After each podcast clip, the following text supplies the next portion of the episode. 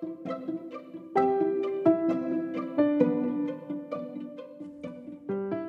い皆様おはようございます。このラジオでは片付けコンサルタントのまっちゃんが自分の選択で今を豊かに面白くをテーマに片付けシンプルライフ日々の学びについて発信しています。皆様おはようございます。今日はですね、えー、先日私が、えー、私の祖母の一周忌に行ったことをちょっと最初小話で話そうと思うんですけど私は彼女のあのお葬式とか死に目には会えなかったんですね。なんでかっていうとあの思いっきり海外に遊びに行ってたからなんですが。そう。でねあのまあコロナの時だったので間に合わなかったんですよ。電話を受け取ってからいろいろ急いだんですけどまあコロナのねあの陰性証明が必要だったりとかして飛行機すぐ取って帰れるっていう状態じゃなかったんですよ。3日間ぐらいかかってでもあの更新する予定だった家のお金とかも気にせずにあのお家をで払ったりとか周りの人に説明をしたりとかあのそこまで私行動力あったっけっていうぐらいねあのいろいろなんだろうお家を払って引っ越しの準備をしていろいろ動いて病院に行って陰性証明をもらったりしてあの戻りました。でもまあ間に合わなかったんですけどでもあのなんだろう。最後にね会った時にちゃんと私は挨拶したのでそんなに後悔はないというかまあばあばも分かっているだろうっていう感じで。そう。別に悲しくはねあの別れ際に会えなかったことはそんなにあの何とも思っていないんですね。で一周期で久しぶりにあの親戚が集まったんですけど、まあ、コロナもねちょっと落ち着いてきたからあのお葬式自体は家族葬であったんですけど一周期はね結構なんか25人ぐらいあの祖母の家に集まってまあ田舎の家だからすごい大きいんですけどなんかこうみんながガヤガヤワイワイ喋ってるのを見てあなんかコロナでは見なかった光景だなーってすごいなんだろうちょっとノスタルジックというかすごく感慨深かったですね。一人の人のためにこれだけの人が集まってなんか飲んだくれたりとかしてる様子を見てそうなんか ジブリっぽいというか こういう世界ってつい最近まであんまりなかったなって思ったんですよね。うん、であのその中で、まあ、写真をね見て皆さんがこう語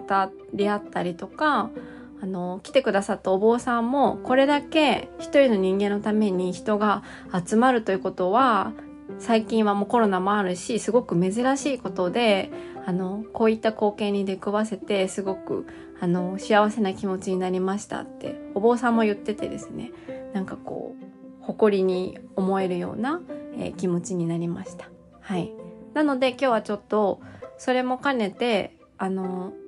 思い出品とかね写真とかについてちょっとお話をしようと思って撮ってたんですけど前半がちょっとうまく撮れてなかったので途中で、えー すいません途中であのちょっと聞こえないところを前半切って途中からになってます。はい。内容としては、まあ、私が資料を作るために片付けのね講義の資料を作るためにちょっと写真を見返してて感じたことをこの後ポッドキャストで流しますので是非聞いてください。テーマは過去も未来も全て今のためにあるということについてお話をしています。では本編へどうぞ。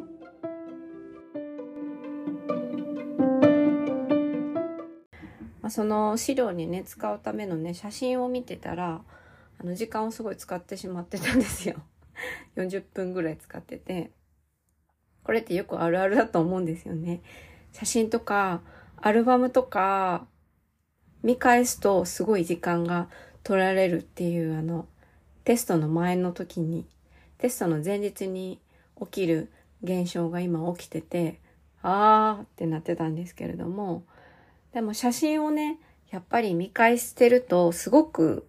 こうエネルギーが湧いてきたんですよ。うん。私夜って苦手だからこの時間までいろいろ作業するって結構苦手なんですけど、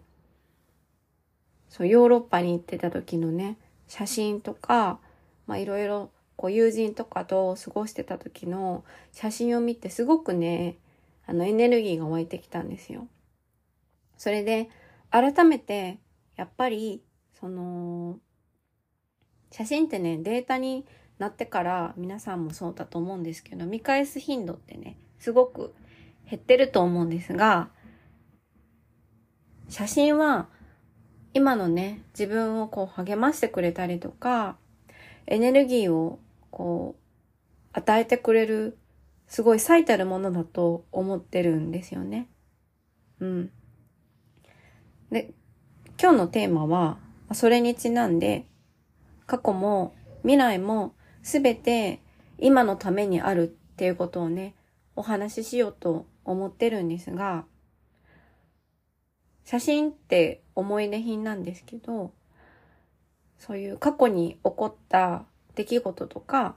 過去に起こったものを思い起こさせてくれるもので、すべて私は今のために存在していると思ってます。で、むしろ過去だけではなくって、未来にこうなってほしいなとか、こういうことが起きてほしいなって思う、まあ、予想とか妄想っていうものもすべて今のためにあると思ってます。過去って執着したりとか、あの頃は良かったって思う時とか、あの、よく親戚の集まりとかで、俺は昔足早かったんだぞっていう人、見かけたことあると思うんですけど、私も最近ね、友人と話してて、それちょっと言ってた、言ってたなと思ったんですけど、それって、ちょっとこう、今に、今の自分がよろしくないっていう考えが少しあると、昔はもうちょっと良かったのにとか、昔はもっと自分は栄光、栄光があったみたいな捉え方になると思うんですけど、常に今が一番良くって、過去はすべて今のためにある。今にエネルギーを与えてくれるためにあるって思うと、すごく幸せな気持ちになるんですよね。だから私がいつも、まあ、片付けのね、レッスンの中でもお話しするんですけど、執着で物を持っている時とか、思い出の品が多すぎてそれが苦痛になる時とか、思い出品をそもそも手放すっていう考え方がなくて、すべて取ってて、その量が苦痛になっている時は、自分で解いてほしいんですけど、過去はすべて今の自分のために存在してて、物も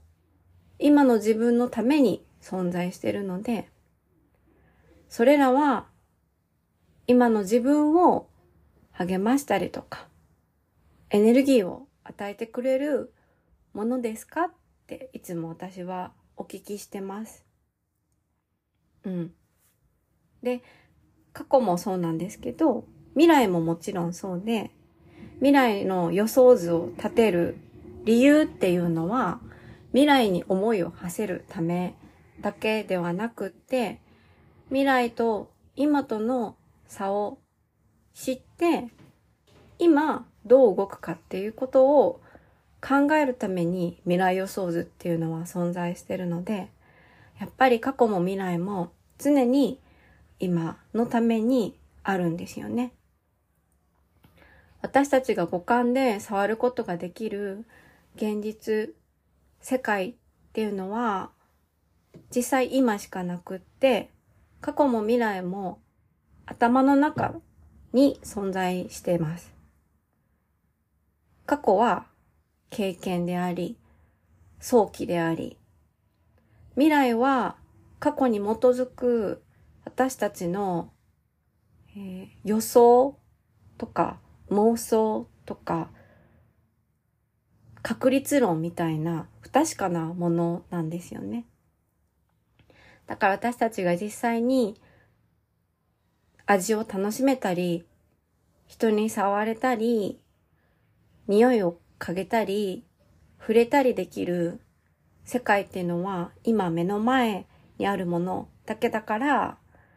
皆さんにも今をもっと大切にしてほしいなって思います。はい。私もどちらかというと今にいない時間の方がそれこそ片付けと向き合う前とかいろいろ経験して あの学ぶ前は多かったのですごくもったいないことをしたなと思うんですけどでも今日このポッドキャストを聞いた人は今この瞬間からあ、そうなんだって、今の目の前のことを大切にしようって思っていただけたら幸いです。うん。今の目の前の世界を整えて、少しでも今自分が持っているもの、今自分の周りにいてくれる人、今あの目の前にある食べ物 を全力で慈しんで楽しんで面白く一日を過ごしていただきたいなって思います。はい。俺は昔足早かったんだぜ。